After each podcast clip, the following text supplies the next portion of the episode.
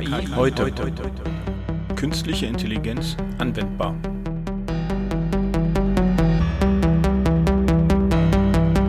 Morgen, Nina. Moin, Frank. Du, sag mal, ich habe heute mal eine, eine ganz konkrete Frage. Wenn du so im Internet unterwegs bist und du findest irgendwelche Texte, ähm, die du nicht verstehst, weil sie in einer anderen Sprache sind, also nicht das Deutsch oder Rechtsdeutsch oder irgendwas, sondern weil die in einer anderen Sprache sind, nutzt hm. du dann irgendein Tool zum Übersetzen?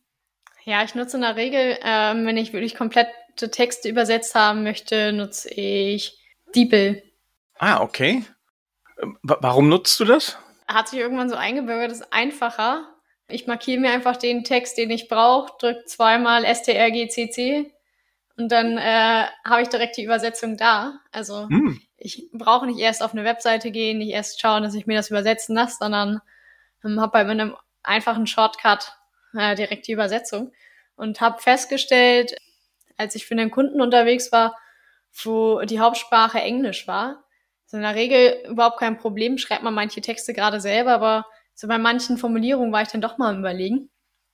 Und das Ding, finde ich zumindestens formuliert auch meistens recht gut, so dass man nicht wie, ich weiß nicht, ob Google da immer noch so ist, ähm, auf jeden Fall, als ich Google sonst benutzt habe, ähm, da musste man ja doch immer noch sehr schauen, äh, genau. wie ist die Grammatik dahinter. Und erfahrungstechnisch funktioniert das da eben ganz gut. Deswegen benutze ich das ganz gerne. Ah, cool. Äh, interessant, weil ich bin drüber gestolpert.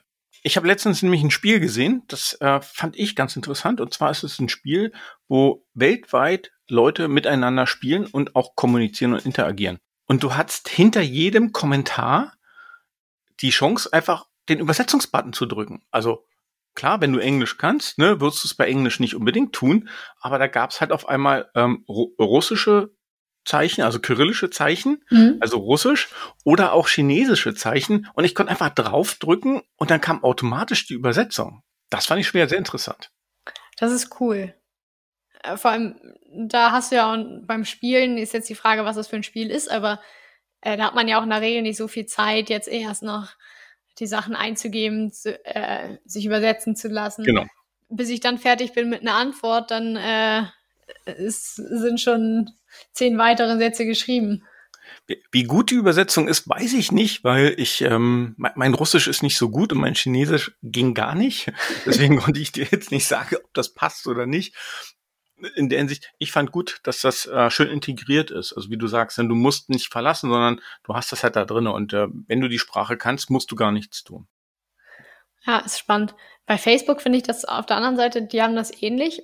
Nur die fangen zwischendurch an, automatisch zu übersetzen. Dann steht da darunter, dass es übersetzt ist. Und man denkt zwischendurch, okay, den englischen Satz hätte ich gerade selber auch verstanden. Und zum anderen finde ich die Übersetzung gerade ein bisschen schwachsinnig von euch.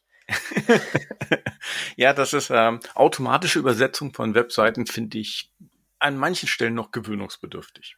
Ja, das stimmt. Ja, da sind wir auch schon mitten im Thema. Ich habe nämlich einen Artikel gefunden, Fundstück der Woche. Ähm, das ist ein White Paper oder ich weiß gar nicht, wie, wie die das nennen. Ähm, ein Technical Paper und zwar von der Bitkom fand ich äh, sehr interessant und zwar haben die sich mal ein bisschen damit auseinandergesetzt, wie denn eine Übersetzung funktionieren kann, technische gesehen. Und zwar hingehend auch, werden wir denn langfristig irgendwie unsere, wie sage ich so schön, die, die Dolmetscher, die Übersetzer verlieren? Also sprich, wird das nur noch eine KI machen oder brauchen wir die Leute trotzdem immer noch? Und äh, in dem White Paper geht's für mich gut darum, die, die machen eine gute Aufstellung und stellen dann die These auf, einen professionellen Übersetzer werden wir immer noch gebrauchen können. Aus dem einfachen Grund, weil in dem Umfeld, wo du unterwegs bist, ist der Kontext immer ganz wichtig. Und eine KI kann einen Kontext bezogen vielleicht auch richtig gut übersetzen. Also nehmen wir mal, keine Ahnung, ähm, eine Anleitung für eine Maschine. Ja, die, mhm. glaube ich, könnte ich einer KI ziemlich gut geben und übersetzen. Was ich mir übrigens wünschen würde, wenn ich manche Handbücher sehe, die automatisch übersetzt wurden. Ich verstehe da gar nichts. Also liebe Leute, nutzt dann gerne mal eine KI an der Ebene. Das ist die Originalsprache meistens besser, das stimmt. Ja, genau. Also da hilft es dann wirklich, wenn man noch ein bisschen andere Sprachen kann. Ja, aber wenn es dann zum Beispiel darum geht, äh, ich glaube, Bücher übersetzen. ähm, da, da, da ist halt ein bisschen schwieriger, ne? Also da ist ja viel Redewendung drinne, da ist viel ähm, Gefühl drinne, da ist viel Kontext drinne. Da glaube ich, braucht man ein bisschen mehr, um so eine Situation beschreiben zu können, als den Satz eins zu eins zu übersetzen. Ja, also bei Filmen sieht man das, finde ich, auch schon. Also ob ich jetzt einen Film in Originalsprache schaue oder dann in der Übersetzung. Ja, das stimmt. Wenn man die Originalsprache versteht, bin ich immer dafür, eine Originalsprache zu schauen. Bin ich, bin ich bei dir. Ich, das finde ich von der Idee her, glaube ich, hilft das aber auch diesen, ja, die Sprach, das Sprachverständnis für die andere Sprache mitzuentwickeln, weil diejenigen, die es sprechen, die haben ja ihre eigenen, ja, ähm, die eigene Wärme oder Härte in dieser Sprache drinne. Ja. Das ist, das ist nochmal, noch mal was anderes und die Wortwahl da drinne ist ja an bestimmten Stellen nicht umsonst so gewählt. Das stimmt, manche Witze gehen ja auch einfach komplett verloren bei einer Übersetzung. Ja, Genau, und das ist so ein bisschen auch die Quintessenz, die hier drinne ist äh, in dem Artikel. Da geht's halt darum, dass du halt, wie, wie kannst du halt technische Übersetzungen machen, wie kannst du Modelle lernen. F fand ich von der, Über äh, von der Idee her ganz cool. Nur halt, die Quintessenz finde ich halt auch spannend, ne? Diesen, ähm, wir werden halt den Beruf des äh, professionellen Übersetzers immer noch benötigen, um halt auf bestimmten Sachen zu reagieren oder emotionalere Texte zu übersetzen. Ja. Hm. Zahlen, Daten, Fakten. Maschinelle Übersetzung gibt es schon sehr lange. Erste Pionierversuche gab es bereits in den 1930ern. Sehr große Verbesserungen brachte der Einsatz von Deep Learning und künstlichen neuronalen Netzen. Sie ermöglichen Computersystemen kontextbezogene Verbindungen zwischen Wörtern und Phrasen herzustellen. GPT bei GPT-3 steht für Generative Pre-trained Transformer und den gibt es jetzt schon in der dritten Ausbaustufe. Der Transformer bekommt einen Input, wertet ihn mit Hilfe von Deep Learning aus und generiert neuen Output. GPT, egal ob zwei oder drei, gehört zum großen Feld der künstlichen Intelligenz. Heute geht's zum Thema, tja, GPT haben wir das genannt. Nee, haben wir nicht genannt, sondern GPT heißt das so ein bisschen da draußen. Äh, was das genau bedeutet, äh, werden wir auch gleich unseren Gast fragen. Deswegen haben wir uns nämlich den Carsten eingeladen. Hallo Carsten. Hallo Frank, hallo Nina. Hallo Carsten. Ja, wir wollen so ein bisschen über hm, Sprache, Texte und GPT reden mit dir. Erster, erster Aufschlag, was ist ein GPT? Ja, GPT, das sind praktisch ganz große ähm, Sprachmodelle und dies, das, die neueste Version, GPT-3, ist äh, fähig, äh, Texte so zu schreiben, dass sie kaum äh, zu unterscheiden ist, ob es von einem Menschen oder äh, von GPT geschrieben ist. Mhm. Also die, die, die Modelle können Texte generieren, richtig? Genau, die Modelle können als Aufgabe zum Beispiel Texte äh, generieren aber auch ähm, viele andere Aufgaben können erledigt äh, werden. Okay, mach mal ein Beispiel. Also ich, ich brauche ein Beispiel dafür. Also Text mhm. generieren heißt, ähm, ich gebe irgendwas hin und dann schreibt er mir, keine Ahnung, dazu eine Geschichte, ein Gedicht. Was kann das Ding denn? Genau, also als Input kann man eigentlich jegliche Form von offenen Text äh, in das Modell eingeben, zum Beispiel Fragen, die es dann beantworten kann, oder man könnte auch mit einer Geschichte anfangen und sagen, bitte beende diese Geschichte und dann wird die Geschichte fortgesetzt mit einem ähnlichen sprachlichen Stil und wahrscheinlich auch etwas am Inhalt. Ähm, oder man kann auch als äh, Aufgabe sagen, bitte übersetzt mir diesen Satz ins Deutsche oder ins Englische.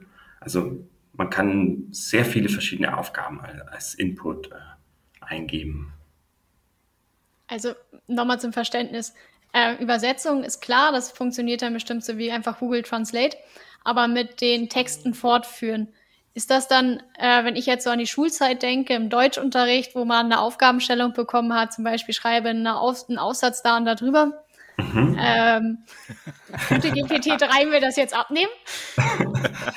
Ja, das ist eine sehr gute Frage. Also tatsächlich für, für einige Hausaufgaben äh, wäre wahrscheinlich GPT-3 äh, ganz hilfreich und äh, könnte dann einige Hausaufgabenfragen beantworten. Aber es ist wahrscheinlich nicht ganz klar, ob es dann immer die richtige Antwort äh, ist.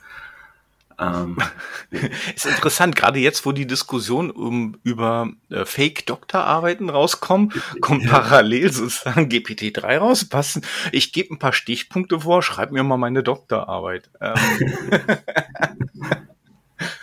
ja, Dr. Hoppe, klingt auch gut. Wenn das dann nachher so einfach ist. nee, aber mal im Ernst. Ähm, mhm. wie, wie, viel Input braucht GPT-3 und äh, wie viel Output kann ich erwarten, weil du auch gerade sagst, ob das richtig ist oder nicht? Ähm, also man kann, die Inputlänge kann eigentlich ähm, beliebig sein. Also es reicht von einem Wort, ein Satz oder äh, ein ganzer Absatz. Ich glaube, irgendwann gibt es eine Obergrenze. Ähm, und auch der Output ähm, kann theoretisch beliebig lang sein. Irgendwo gibt es eine Obergrenze. Man kann mhm. auch vorgeben, wie lange ungefähr die Antwort sein soll. Genau, zum Beispiel gab es Versuche, dass äh, Journalisten gesagt haben, bitte schreib mir einen interessanten Zeitungsartikel über äh, AI. Ähm, und äh, das hat teilweise schon ganz gut funktioniert. Und wenn der Journalist hat dann äh, nochmal ein bisschen nachgebessert äh, am Text und ähm, also es klingt teilweise echt so, als ob die Texte von Menschen geschrieben sind. Ja. Mhm. Jetzt einen Text schreiben. Also wenn ich mir vorstelle, ich schreibe einen Text, äh, brauche ich ja ganz viel Wissen. Also wenn du mir nur Badewanne sagst, ne, mhm. ähm, äh, weiß ich doch noch nicht, was ich irgendwie schreiben soll. Äh, wenn du jetzt keine Ahnung äh, mir Badewanne, Waschbecken, Wasserhahn sagst, ja, könnte mhm. ich sagen, okay, ähm, ich beschreibe mal die Auslagen in einem Sanitärhaus, was man einfach kaufen kann, oder ich beschreibe einfach das, was äh, in einem Bad drinne ist, wie man es benutzt. Das sind doch ganz viele Kontexte. Wo, woher weiß GPT-3, was es denn schreiben sollte? Was ist denn die, die, die textliche Basis dafür? Mhm. Ähm, also das Modell, das ist ein gigantisch großes äh, Modell. Es wurde praktisch mit dem ganzen Internet trainiert, da ist auch alle oder der Großteil der Texte im Internet und, und ganz viele Bücher. Und ähm, ja, davon hat das Modell dann äh, gelernt und im, im, Kern funktioniert es so, dass immer das nächste Wort äh, vorhergesagt wird. Äh. Mhm. Und da, und damit kann es ganz viele Aufgaben erledigen, zum Beispiel in deinem Beispiel. Ähm, Frank würde es dann vielleicht ein, ein bestimmtes Muster äh, erkennen in diesen Wörtern und äh, dann noch ein, ein fünftes Wort äh, zu Badezimmer oder so hinzufügen. Mhm. Okay, aber das gesamte Internet ist jetzt sozusagen die Basis. Also sprich, äh, GPT-3 hat irgendwann mal alle Artikel, die es da draußen gibt, gelesen. Na gut, alle kann ich mir jetzt schwer vorstellen, aber äh, unheimlich viel. Mhm. Und wenn ich jetzt sowas mache, dann sucht er sich eigentlich Texte zusammen und versucht daraus eine Essenz zu machen und äh, sozusagen was Neues zu generieren, richtig? Um, ähm, so, so ungefähr. Also das Modell ist gigantisch groß. Es hat ähm, 175 Milliarden äh, Parameter. Wie viel nochmal, bitte? 175 Milliarden Parameter. Das Parameter. Also das ist, wir reden ja. jetzt nicht von Dokumenten, sondern nur von den Parametern. Okay. Genau. Und ja, das Vorgängermodell hatte zum Beispiel nur ein Zehntel davon. Also gab es einen gewaltigen Fortschritt innerhalb von kurzer Zeit. Und diese Parameter wurden mit dem ganzen Internet äh, trainiert und äh, geschätzt. Und ähm, über diese Parameter sind dann auch ähm, teilweise Informationen äh, gespeichert. Äh, mhm. Besonders gut sind dann Informationen gespeichert zu zum Beispiel bekannten Personen oder bekannten Filmen, also die halt häufig vorkommen. Aber es ist nicht das ganze Wissen, also gespeichert. okay, spannend. Also wird das ganze Modell im Endeffekt, also beziehungsweise GPT-3 komplett mit ein Parametern immer weiter trainiert mit den Trainingsdaten oder kommen da immer noch weitere Daten hinzu zu den 175 Milliarden? Ähm, also die 175 Milliarden, ist so die Obergrenze an, an Parametern. Und das Modell wurde damals bis äh, Daten von Oktober 2019 trainiert. Und äh, wenn man danach nach äh, zum Beispiel aktuellen Ereignissen wie die Corona-Pandemie äh, fragt, ähm, das kennt GPT-3 nicht, da wird es dann teilweise auch richtig pumpig, wenn man da mehrmals nachfragt. Äh. also ja, der Martin musste da ein bisschen was einstecken, als er gefragt hatte. Mhm. Ähm, das klingt ja so, als wenn du mit GPT-3 schon rumgespielt hast. Das ist ja noch nicht frei verfügbar. Äh, wie bist du da rangekommen? Es gibt äh, eine OpenAI ähm, Beta-Version, für die man sich äh, anmelden kann. Ähm, Im Moment äh, gibt es gerade nur eine äh, Warteliste, auf, auf, die man sich einschreiben kann. Und wir haben jetzt zusammen mit äh, zwei Kollegen von Opitz Consulting haben wir an einem Hackathon von Natural Language Processing äh, München, das ist so ein Meetup, mit teilgenommen. Und äh, ja, das Ziel war, einfach mal GPT-3 auszuprobieren und idealerweise einen nützlichen Use Case oder eine nützliche Anwendung äh, damit zu bauen. Und im Rahmen des Hackathons haben wir dann auch äh, damals recht zügig Zugang bekommen. Ah, cool. Und was habt ihr da gemacht? Also, ähm, ja, ihr hattet sozusagen vollen Zugang. Ähm, ich meine, jetzt muss ich mir vorstellen, das sind ja unheimlich viele Parameter, viel Wissen. Das heißt, ähm, ihr bräuchtet eigentlich Zugang zu irgendeiner Cloud-Lösung, weil das ist ja nicht mehr downloadbar auf meinem Rechner, das läuft nicht mehr bei mir, ähm, sondern da brauche ich ja irgendwie die große weite Welt, weil ich äh, viele, viele Daten brauche und die hab, so viel Platz habe ich bei mir nicht. Also hattet ihr Zugang zu irgendeinem Cloud? Genau, da gab es äh, so eine Website und über eine API konnten wir auf das Modell äh, zugreifen. Wir können jedoch lediglich ähm, Input geben und erhalten dann den Output.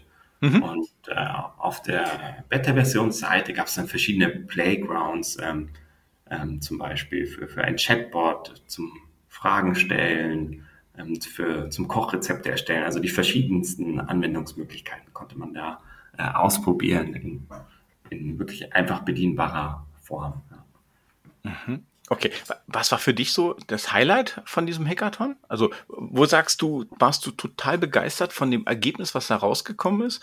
Und gleich das Gegenteil, was fandest du am lustigsten? Ja, das ist eine gute Frage. Ich wüsste, es gab eigentlich viele äh, Highlights. oh. Ja. Also ein Highlight äh, fanden wir, dass äh, die, die Chatbot Funktion war wirklich sehr gut. Vor allem, man konnte ähm, als Input vorab ähm, sagen, dass der Chatbot äh, eine bestimmte Person sein soll, zum Beispiel eine historische ähm, oder eine Person, die man vorher beschrieben hat. Ähm, und ja, zum Beispiel haben wir einmal gesagt, ähm, der, der, Chatbot soll jetzt äh, Jan Masalek, Marschalek sein. Hm? Wir kennen ja viele im Moment, das war einer von diesen flüchtigen Wirecard-Managern. Und da haben wir äh, den Wikipedia-Artikel als Info äh, eingefügt vorab. Und, und, dann haben wir mit dem Jan Marjalek, also durch GPT-3 imitiert, äh, gechattet und wir haben ihn dann gefragt, wo er sich jetzt gerade befindet. Und dann meinte er, er befindet sich äh, physikalisch auf dem Erdboden, äh, wollte uns aber nicht sagen, wo genau. dann haben wir ihn auch gefragt, wo die zwei Milliarden sind. Da meinte er, es stimmt nicht, es wären nur 1,8 und so. Oh, okay. Und es war echt faszinierend. Oder man konnte auch zum Beispiel mit Shakespeare als historische Person einfach so chatten. Es war echt äh, beeindruckend teilweise die, die Leistung. Ja. Nina, das wäre doch cool. Wir, wir, wir definieren noch mal, wir gucken mal, wen wir aus der Vergangenheit gerne mal als Gast hätten. Also ich hätte ja gern Josef Weizenbaum. Und dann laden wir uns Josef Weizenbaum als Gast ein und reden mal mit ihm. Könnte lustig werden, so mal eine Folge, ne? Also mit einer Person, die gar nicht anwesend ist, mal so zu sprechen und einfach mal über GPT-3 äh, eine Folge mhm. zu generieren. Das wäre schon lustig, ja. Äh, GPT-3 gibt jetzt aber noch nicht Sprache aus, sondern äh, sprich, ihr seht den Text, das ist wie so ein äh, Chat-Dialog. Genau, ja, wir, wir sehen einfach nur den Text, aber ähm, theoretisch könnte das äh, man ja mit Python oder so verbinden und ähm, ich habe auch, äh, oder wir haben auch Beispiele gesehen, dass man direkt mit GPT-3 dann, dann sprechen kann über verschiedene Tools. Also. Mhm, gut, Genau, das wäre ja nur noch die, die nächste Stufe sozusagen, den Text umzuwandeln in Sprache, in Sprachausgabe. Wenn man dann noch die Sprachmuster der Person hätte, das birgt natürlich dann auch wieder eine ganze Menge an, an Risiken. Ähm, wenn ich mir so überlege, äh, wie kann ich denn jetzt überprüfen, ob so ein Artikel von, keine Ahnung, oder dieser Gegner gegenüber, mein, mein Gesprächspartner, ob der echt ist oder nicht? Ja, das, das ist tatsächlich eine sehr gute Frage und das ist auch ähm, einer der Gründe, warum die, die Firma sehr vorsichtig ist in, in der Freigabe von dem GPT-Modell, weil es wirklich viel Potenzial hat, ähm, zum Beispiel auch für Fake News-Generierung oder für viel Potenzial, ähm, dass es so auch vielleicht im kriminellen Bereich oder dass Menschen imitieren kann, dass man sich unterscheiden kann. Ich finde ja gut, dass, ähm, dass die schon erkannt haben, dass das eine Gefahr ist. Ähm, aber in Zukunft könnte ich mir vorstellen, dass dann, ähm, keine Ahnung, Blogbeiträge, Artikel ähm, ja komplett von einer künstlichen Intelligenz generiert werden. Wie passt das denn aber dazu zusammen, dass wir eigentlich noch ganz viele Journalisten haben und denen eigentlich vertrauen wollen? Also wenn, wenn GPT-3 einen Text schreibt, äh, der klingt meistens sprachlich wirklich sehr gut. Aber vom Inhalt ähm, kann man sich nicht sicher sein, ob die, der Inhalt wirklich äh, stimmt, weil wenn GPT-3 etwas eigentlich nicht weiß, dann erfindet es einfach äh, Fakten oder Informationen und es ist sehr schwer äh, dann zu unterscheiden, was es eigentlich war oder nicht. Also man braucht eigentlich immer noch einen Human in the Loop, der dann den Text nochmal durchliest und wirklich überprüft, äh, mhm. ob es so stimmt als wir auf dem Hackathon mit GPT herumgespielt haben, haben wir ihn auch nach Inhalten von Filmen gefragt. Bei bekannten Filmen wie Jurassic Park oder Der Pate hat es noch ganz gut geklappt, aber der, der Jens ist auch ein Liebhaber von so äh, deutschen Filmen, die vielleicht nicht ganz so bekannt sind. Und ähm, da hat er nach einem bestimmten Film gefragt und die Antwort klang wirklich sehr gut. Es klang auch nach einem interessanten Film. Ähm, aber die Antwort war praktisch frei erfunden, meinte der Jens. das ist natürlich dann, das ist ja gut, wenn man das weiß, ne, und an der Stelle dann auf einmal äh, reinguckt. Aber wenn es dann auch noch klingt wie eine Filmzusammenfassung, so nach dem Motto, ne, ihr habt jetzt gerade nach Filmzusammenfassung gefragt, ich schreib dir mal eine. Ja. Vielleicht drehst du den mal. also doch definitiv nicht mehr geeignet für die Hausaufgaben, weil nachher frage ich dem was äh, nach einem Buch, was sie in der Schule lesen sollen. Der kennt das gar nicht und gibt mir eine frei erfundene Zusammenfassung. ja, also ein bisschen sollte man sich dann schon auseinandersetzen als Schüler mit den Hausaufgaben. ja, und ein anderes Beispiel war äh, Rezepte. Da haben wir auch nach italienischen Kochrezepten zum Beispiel gefragt und die klangen auch sprachlich sehr schön und eigentlich auch ganz plausibel. Nur am Ende sollten wir das Essen irgendwie drei Stunden köcheln lassen das, das klang halt dann auch nicht mehr so plausibel. Drei Stunden klingt dann schon, das ist dann Nudelbrei, oder? Wahrscheinlich, ja. Das passiert schon, wenn man einen Thermomix hat und ähm, glutenfreie Nudeln versucht zu kochen anstelle von normalen. Äh, musste ich auch feststellen, das funktioniert nicht. Dann hat man auch nachher Nudelbrei. wow. Ja, also die Antworten sind sprachlich oft sehr schön, aber inhaltlich kann man, kann man sich nicht immer sicher sein, dass es unbedingt stimmt. Hast du gute Einsatzgebiete für ähm, GPT-3? Ähm, ja, es, es, gibt schon äh, potenzielle Einsatzgebiete für GPT 2 meintest du, oder? Ja, super, nee, dann gehen wir gleich mal auf GPT-2. Das ist ja der Vorgänger. GPT-2 gibt es jetzt schon, kann ich ausprobieren? Mhm, genau, kann man, kann man ausprobieren. Und äh, GPT-2 hat eine sehr ähnliche Architektur eigentlich wie GPT-3. Und es ist auch ähm, mittlerweile frei äh, verfügbar. Also man kann es auch ähm, einfach herunterladen und dann zum Beispiel mit Python in einem Jupyter Notebook mal schnell ausprobieren falls jemand Interesse hat, kann sich auch gerne bei mir melden. Dann kann, kann ich so ein einfaches Jupyter Notebook zum Ausprobieren mal äh, schicken. Ach, spannend. Und sonst gibt es auch, ja, wie gesagt, einige Seiten, wo man GPT-2 auch mal schnell online ausprobieren kann. Und ähm, von der Performance ist GPT-2 aber noch nicht so gut wie, wie GPT-3. Also da haben wir auch äh, schon deutliche Unterschiede gemerkt. Das liegt auch einfach an der Größe des Modells. GPT-3 ist zehnmal äh, größer. Mhm. Aber was, was bedeutet Performance? Wie lange muss ich auf eine Antwort warten, wenn ich da was reinschicke? Ähm, oh, äh, Entschuldigung, ich meinte speziell ähm, die, die Qualität der Antworten ist ah, okay. bei GPT-3 einfach nochmal ein gutes Stück besser. Das Modell ist circa zehnmal oder, oder Entschuldigung, hundertmal so groß. Hm. Aber nochmal auf die andere Frage, wie, wie lange muss ich ungefähr warten? Also ich gebe da Texte rein und ähm, wie lange muss ich ungefähr warten, bis eine Antwort da ist? Also wir haben zum Beispiel GPT-2 auch mal lokal auf dem Computer installiert. Wenn man das volle Modell macht, dann kann es schon äh, etwas dauern, bis eine Antwort kommt. Also hm? einige Sekunden, manchmal auch eine Minute, wenn es eine längere Anfrage ist. Also es ist schon rechenintensiv, äh, mit diesen Modellen äh, mhm. zu experimentieren. Mhm. Bei GPT-3 habt ihr vorhin ja auch gesagt, ihr habt einen Chat gemacht, der eine, ähm, der eine Persönlichkeit darstellt. Ähm, wie, wie sind da die Antwortzeiten? Weil da macht es ja dann keinen Spaß, weiß ich nicht, 30 Sekunden auf eine Antwort zu warten, wenn ich eine Frage stelle. Äh, wie, wie schnell sind da die Antworten? Genau, ja, dort äh, in der OpenAI Beta, das läuft alles über diese API und die ganze Rechnung findet praktisch in der Cloud von OpenAI äh, statt oder in deren Rechenzentren. Und dort sind die Antworten sehr schnell eigentlich, also innerhalb von wenigen Sekunden oder teilweise fast sofort.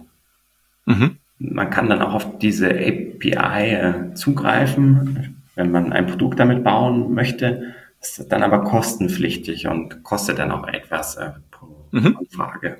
Jetzt hatten wir ja gerade GPT-2 und GPT-3 angesprochen. Ist der einzige Unterschied jetzt, ähm, wie viele Trainingsdaten dahinter liegen? Also, dass GPT-3 mehr weiß als GPT-2 oder gibt es da noch weitere Unterschiede? Hm, also von der Architektur ist es, ist es sehr ähnlich, aber in verschiedenen Dimensionen ist GPT-3 einfach eine größere Fortsetzung äh, davon. Mhm. Hast du jetzt, weil du sagtest auch Einsatzgebiete, also habt ihr euch mal Gedanken gemacht, wo es denn wirklich sinnvoll wäre, auf so einen ähm, Transformator sozusagen zu setzen, der Texte generiert? Also mhm. wo würde es denn Sinn machen? Ja, es gibt verschiedene sehr interessante Einsatzgebiete. Ähm, zum einen zum Beispiel in so einer Standard-Text-Klassifikation, also dass Texte in bestimmte Kategorien klassifiziert werden denn mit herkömmlichen Machine Learning Modellen braucht man in der Regel viele tausende Trainingsbeispiele, damit diese Klassifikation in einzelne Kategorien gut funktioniert.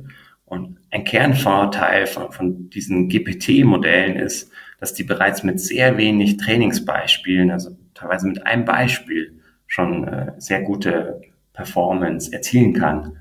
Und häufig solche Trainingsbeispiele ähm, zu generieren, ist, ist häufig kostspielig. Oft muss ein, ein Mensch manuell viele Texte lesen und äh, da könnte man viele Kosten sparen, äh, weil man kleinere Trainingsdatensätze äh, braucht. Das, das wäre eine mögliche äh, Anwendung.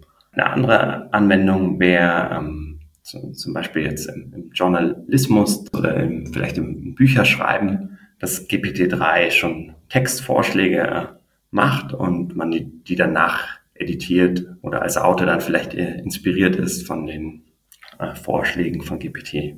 Mhm. Ganz andere Frage. Wenn das Texte generieren kann, ähm, kann ich dann eigentlich auch sagen, ähm, programmier mir mal was? Ich gebe die Sprache vor, keine Ahnung, äh, ich sag mal, äh, nimm mal Python und äh, programmier mir mal äh, irgendwas in die Richtung und ich gebe noch das Problem vor. Würde dann da was rauskommen?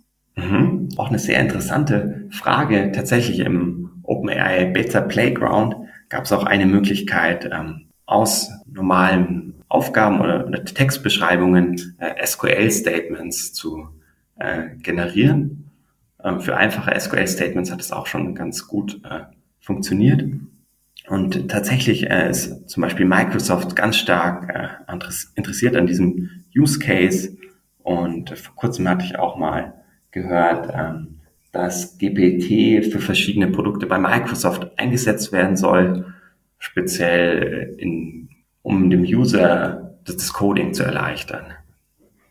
Das kann ich total gut vorstellen. Also stellt euch mal vor, ihr sitzt vor, keine Ahnung, ähm, einer eurer Datenbasis ja, und ihr wollt eigentlich eine Auswertung haben. Und ihr redet jetzt mit eurer Datenbank.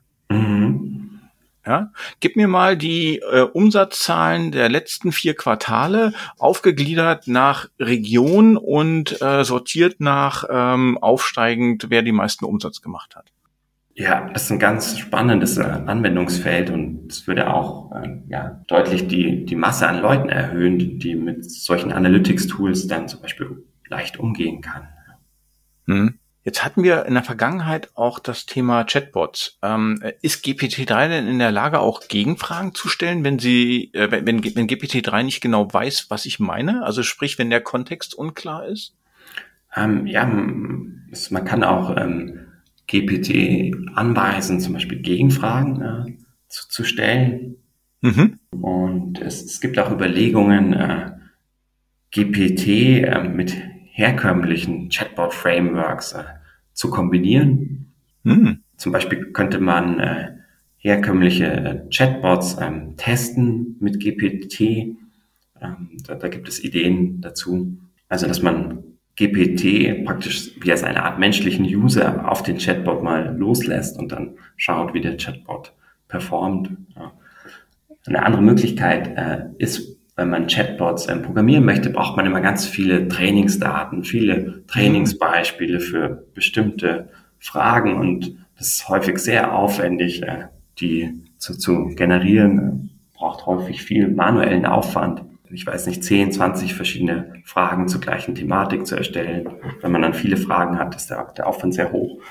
Ähm, und da gibt es bereits äh, erste Ansätze, dass solche äh, Trainingsfragen oder Beispielfragen mit Hilfe von GPT so teilautomatisiert erstellt werden könnten. Man kann zum Beispiel zu GPT sagen, ähm, bitte paraphrasiere mir diesen äh, Satz und äh, dann erhält man in der Regel einen sehr ähnlichen Satz mit ein bisschen anderen Satzstellungen oder anderen Synonymen und so. Ah, das ist interessant. Erinnerst dich, Nina, das ist das, was Leon gesagt hat, dass man ja immer irgendwie, keine Ahnung, 15 Sätze braucht, um äh, auf einen Kontext zu kommen, damit es halt einen sinnvollen Dialog ergeben kann. Also sprich, nicht jeder fragt ja genau das Gleiche. Also da, das kann ich mir natürlich gut vorstellen. Kann GPT-3 eigentlich nur Englisch sprechen oder wenn man jetzt mit denen anfängt, auf Deutsch zu sprechen, versteht er einen genauso?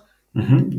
Äh, also GPT kann, kann auch auf Deutsch äh, Fragen verstehen und antworten, allerdings nicht so gut wie auf Englisch, weil circa 93 Prozent der Trainingsdaten sind auf Englisch, also auch der Großteil des Internets. Und deshalb ist es in Englisch besonders gut. Mhm. Also könnte man so behaupten, von wegen Englisch ist die Muttersprache und äh, alles andere sind Zweitsprachen. ja, könnte man so sagen. Salopp. Aber auch in Deutsch äh, erreicht es schon eine ganz gute Performance. Also wir haben es auch mit deutschen Beispielen probiert, ja. Mhm. Cool, ja. Ähm, ich würde nochmal ganz kurz zurückkommen auf den Anfang. Ähm, du sagtest vorhin, die Basis ist das große Wissen des Internets. Genau, ja. Ähm, jetzt wissen wir aber alle, ähm, nicht alles, was im Internet steht, entspricht der Wahrheit. Nicht alles, was im Internet steht, ist vorurteilsfrei. Ja. Ähm, wie verhält es sich denn mit äh, ja, äh, Vorurteilen von GPT? Und äh, ist da denn auch ein Bias drinne? Mhm. Ja, ist eine sehr wichtige Frage. Tatsächlich haben, haben verschiedene oder wurde oft gezeigt, dass äh, GPT bestimmte Biases in sich hat, zum Beispiel in Bezug auf äh, Geschlecht oder die Hautfarbe. Es hat praktisch alle möglichen Biases, die es im Internet äh, gibt, aufgesogen und das auch äh, in einer recht gleichwertigen Form. Hm. Und wer jetzt im Internet aktiv ist, ist unbedingt auch nicht, oder ist nicht repräsentativ für, für die Menschheit, sage ich mal, sondern das sind spezielle Altersgruppen unterwegs aus speziellen Ländern und Okay, das ist, glaube ich, noch ein Thema, das müssen wir, Ethik hatten wir eh bei uns nochmal auf der Fahne. Und das ja. ist, glaube ich, ein Thema, was da, glaube ich, jetzt nochmal noch mal eine Nummer mehr greift. Ja, das ist auch einer der, der Hauptkritikpunkte an GPT, dass ähm, das Sprachmodell diskriminierend häufig einfach aus heiterem Himmel heraus bei Fragen, die eigentlich äh, ganz normale Standardfragen womit morgen starten. Carsten ist jetzt ja ganz viel erzählt, was GPT alles kann. Ich als kompletter Laie, der ja vorher noch nie was mit GPT zu tun hatte, womit sollte ich denn starten, wenn ich anfangen möchte, mich mit GPT zu beschäftigen? Mhm. Ja, also als ganz leichten Einstieg in die Thematik äh, würde ich empfehlen, einfach mal GPT-2 äh, auf verschiedenen Webseiten mal auszuprobieren. Wir haben ja auch einen Link dann gepostet. Und ähm, dazu ähm, würde ich auch empfehlen, sich für die Warteliste für GPT-3 anzumelden. Also es ist ein bisschen unklar, wann man dann den Zugang bekommt. Aber wenn man mindestens erstmal draufsteht. Ja. genau. Aber wenn man ihn hat, dann kann man wirklich ganz einfach mal die verschiedenen Funktionalitäten ausprobieren. Also es ist wirklich sehr bedienungsfreundlich. Man braucht keinerlei Programmierskills, um GPT dann mal auszuprobieren. Ansonsten, wenn man sich tiefer mit der Thematik äh, beschäftigen möchte, ähm, kann man das leicht zum Beispiel mit Jupyter Notebooks und Python machen. Äh, wenn jemand Interesse hat von den Hörern, kann gerne auf mich zugehen, dann äh, teile ich auch gerne eins von unseren Notebooks. Mhm. Cool. Also sprich, die, der Einstieg ist äh, sehr niederschwellig und ähm, ich bin gespannt, Nina, was du jetzt daraus machst. Mal sehen, was. Pass auf, Frank, bald sitzt hier noch ein Chatbot dir gegenüber. Ah, ich glaube, das wäre die Herausforderung, genau. ich ersetze mich dann. Genau, der Chatbot Nina redet dann sozusagen äh, mit der Stimme von Alexa. Okay, aber nichtsdestotrotz, ich sage erstmal Dankeschön, Carsten, äh, für die Einblicke, für die Informationen, die du uns gegeben hast. Und ähm, wir denken, wir kommen sicher nochmal auf dich zu, gerade wenn es dann da weitergeht. In dem Sinne, Dankeschön. Ja, Dankeschön, dass ich hier sein durfte. Hat Spaß gemacht. Danke dir.